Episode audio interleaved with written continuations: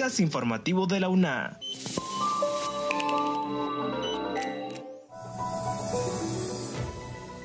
Bienvenidos a este espacio de divulgación de la Universidad Nacional Autónoma de Honduras. Les saluda Yesi Arita.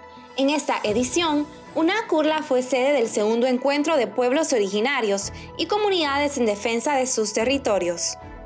Expertos de la UNA y la ONU reflexionaron sobre el impacto del COVID-19 en los Objetivos de Desarrollo Sostenible, particularmente en los ODS de educación y el medio ambiente. En el tema de salud, ¿por qué es importante realizar exámenes para la detección de cáncer de seno? Rectores de universidades latinoamericanas discutieron sobre el futuro de la educación superior a distancia y los desafíos para alcanzar la equidad digital en un evento virtual. Pero antes, Kaylin Espinosa informa sobre el nuevo sistema de indicadores sociodemográficos CISDE, que hace uso del principio de libre acceso, permite la descarga de datos a nivel tabular y georreferenciado. La máxima casa de estudios, a través de la maestría en demografía y desarrollo de la Facultad de Ciencias Sociales, ofrece de manera gratuita el sistema de indicadores sociodemográficos CISDE, una plataforma tecnológica desarrollada por el Observatorio Demográfico Universitario ODU misma que servirá como base de datos para la investigación y la generación de nuevos datos estadísticos relacionados con la población. En los últimos años la información y la tecnología han ido evolucionando, al igual que la presentación de los datos. Por ello, el sistema ha sido concebido para presentar los mismos en tablas, gráficos o mapas, para que se utilice según se requiera. Cabe mencionar que el ODU cuenta con una amplia cantidad de información, así la idea es tenerla en un solo lugar. Escuchemos más detalles por parte del ingeniero Jorge López, especialista en sistemas del ODU. Algunas de las bondades que tiene este sistema es primero el acceso a los datos que es gratuito, ¿verdad? Y es libre. Es decir, los indicadores que procesamos y que están disponibles dentro del sistema pueden ser descargados de manera gratuita en varios formatos, en el formato tabular, gráfico, inclusive las geometrías de los mapas pueden ser eh, descargados, pues esto ha pasado un proceso de validación extenso, ¿verdad? Es decir, los datos son confiables ya que utilizamos fuentes confiables de datos, por lo tanto eh, las personas que utilizan el sistema pueden estar seguros que eso ha pasado por un proceso de validación. Y la última bondad que yo destacaría es que probablemente sea uno de los primeros sistemas que presente la información a nivel de aldea y de barrio. Es decir, que alguien puede ahondar ¿verdad? en esos datos, en ese detalle del nivel geográfico y así poder hacer investigaciones más eh, detalladas, valga la redundancia. Continuando con la información, Daisy Castillo con una nota sobre el cáncer de mama y el papel que juegan las mamografías para la detección de este. La doctora Vilma Rivas, oncóloga y docente del Departamento de Salud Pública de la Facultad de Ciencias Médicas de la Universidad Nacional Autónoma de Honduras, UNA, advirtió sobre la importancia de la detección del cáncer en etapa temprana en el marco del denominado mes rosa, el mes de octubre en el que se busca concientizar acerca de esta enfermedad que afecta a miles de mujeres. Escuchemos los consejos de la doctora Virna Rivas. Este cáncer tiene la capacidad de poder eh, diseminarse fuera de la mama eh, a través de los vasos sanguíneos y también a través de los vasos linfáticos. Eh, cuando el cáncer de mama se eh, disemina, digamos, a otras partes del cuerpo, significa que ya ha hecho metástasis. Y como les había mencionado, pues tiene la capacidad de invadir otros órganos. también es importante recalcar que para que estos cambios que se puedan dar eh, dentro de la mama, pues eh, pueden pasar muchos años. Según estadísticas mundiales de la Organización Mundial de la Salud, el cáncer de mama es el más común, con más de 2.2 millones de casos en el 2020. Cerca de una de cada 12 mujeres enfermarán de cáncer de mama a lo largo de su vida. Y a nivel nacional, según las estadísticas brindadas por Globocan, en el año 2020 afirman que se diagnosticaron 1.200 casos y que aproximadamente entre el 40 y 50% de estas personas fallecieron. A continuación, Esdras Díaz amplía sobre la sinergia ODS Universidad para alcanzar los objetivos de desarrollo sostenible, según las reflexiones de expertos en el marco del 76 aniversario de existencia de la Organización de las Naciones Unidas. En conmemoración del 76 aniversario de las Naciones Unidas, expertos de la Universidad Nacional Autónoma de Honduras y de este organismo en el país fueron partícipes en el programa de entrevistas Café Presencia, espacio en el cual informaron a la comunidad universitaria sobre el impacto que la pandemia del COVID-19 ha tenido en los objetivos de desarrollo sostenible a corto y mediano plazo. Para Sergio Aguiñada, jefe de oficina de la Coordinadora Residente de las Naciones Unidas, la pandemia es una crisis generalizada global que ha tenido impactos significativos en los ámbitos económico, social, cultural y ambiental.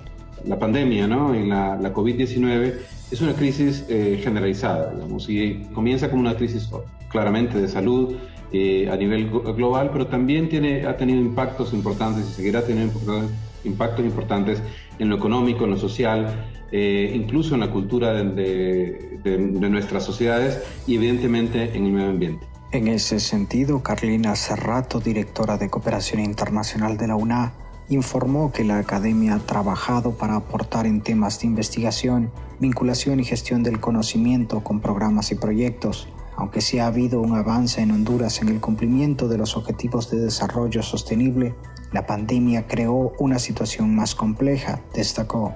Por otro lado, dijo que la academia tiene el reto de proponer nuevos programas así como reinventarse en nuevas tendencias como en metodologías de enseñanza-aprendizaje y de innovación educativa. Estuvieron también presentes en el evento Aminta Navarra, coordinadora del Departamento de Desarrollo Local de la Dirección Académica de Vinculación, y Oscar Fermán, profesor del Departamento de Física de la Tierra de la Escuela de Física de la UNA.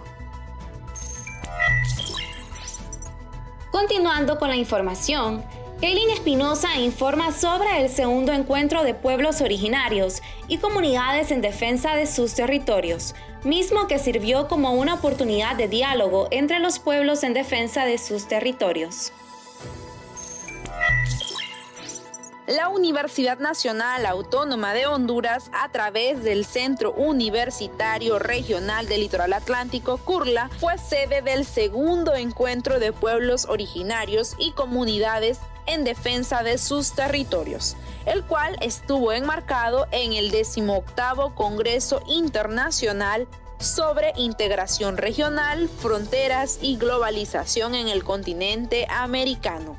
Dicho encuentro sirvió para promover un diálogo permanente entre los pueblos originarios y las comunidades en resistencia y defensa de sus territorios en América Latina. Además, se discutió sobre las alternativas al conflicto y la construcción de proyectos contra los modelos extractivistas. Se concibió como un espacio para buscar establecer un diálogo entre la universidad y las organizaciones de los pueblos originarios y o aquellas que trabajan con ellos para conocer las temáticas que más les afectan.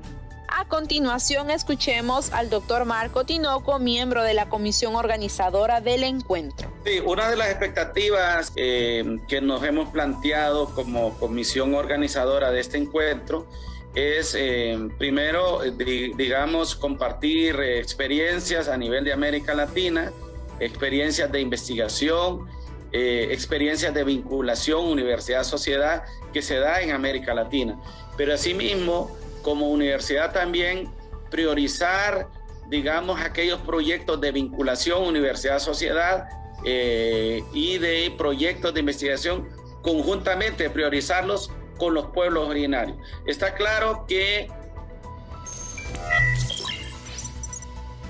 último punto, Esras Díaz con una nota sobre el evento, los futuros de la educación superior a distancia y virtual, el desafío de la brecha digital, en el cual académicos de universidades latinoamericanas reflexionaron sobre el uso de la virtualidad en la educación superior.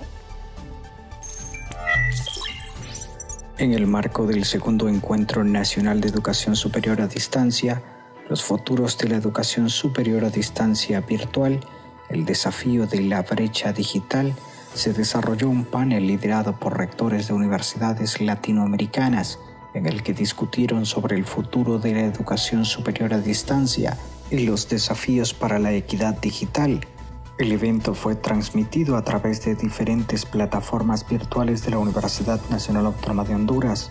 En el mismo estuvieron presentes Alejandro Villar, rector de la Universidad de Quilmes, Argentina, Rodrigo Arias de la Universidad Estatal a Distancia de Costa Rica y Edgar Guillermo Rodríguez, representante de la Universidad Nacional a Distancia de Colombia. El evento se realizó vía la plataforma Zoom y estuvo moderado por Marta Quintanilla, titular de la Dirección de Innovación Educativa DIE. Los expertos coincidieron en que la era digital llegó para quedarse en el ámbito educativo y que es imprescindible la reducción de la brecha digital para permitir el acceso a la educación a millones de personas en América Latina. En ese sentido, las universidades tienen un papel fundamental para ayudar a dicha tarea, sostuvieron. Para los expertos, la pandemia obligó a todas las entidades a impulsar la educación a distancia para darle continuidad a los procesos educativos a través de la virtualidad. Además, consideran que para continuar el impulso del modelo es también vital fortalecer la educación digital, el uso de la tecnología de punta y la capacitación de los docentes. Para esto es importante que los países fortalezcan su estructura de conectividad, agregaron. Estas han sido las noticias. Les agradecemos a ustedes por haber estado en sintonía de este podcast. Encuéntranos en las plataformas de Anchor y Spotify. Se despide Jessy Arita. Hasta la próxima.